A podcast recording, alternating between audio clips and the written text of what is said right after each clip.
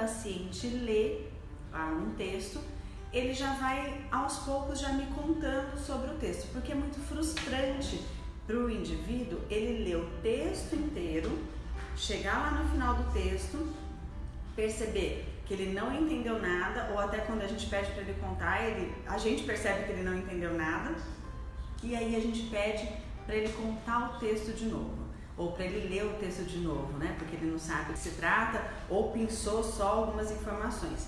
Então, uma estratégia que eu utilizo sempre é: a gente começa primeiro com uma frase, o paciente lê a frase e depois me conta aquela frase. No caso desse meu paciente, ele já está em parágrafos. Então ele lê o primeiro parágrafo e ele já sabe. Terminou de ler o primeiro parágrafo, ele já vai me contar o que ele entendeu.